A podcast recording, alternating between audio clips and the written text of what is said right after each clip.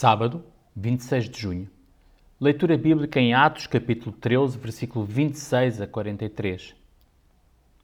Ao ler a forma como os discípulos anunciavam a morte e a ressurreição de Jesus através das Escrituras, podemos observar que sempre anunciavam notícias muito boas, porque os judeus aguardavam a vinda de Cristo há já muitos anos.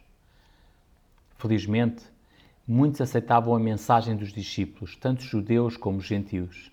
Porém, muitos dos líderes religiosos rejeitavam a mensagem. Por isso, perderam a visitação de Cristo. A pergunta para si hoje é: já reconheceu a Cristo como Salvador na sua vida? Se ainda não o fez, aceite-o agora. O profissional Pão do Céu é apresentado pela União Bíblica de Portugal. A União Bíblica é uma organização cristã internacional e interdenominacional que usa a Bíblia para inspirar crianças, adolescentes e famílias a conhecerem a Deus. Para mais informações, visite o nosso site em uniãobíblica.com.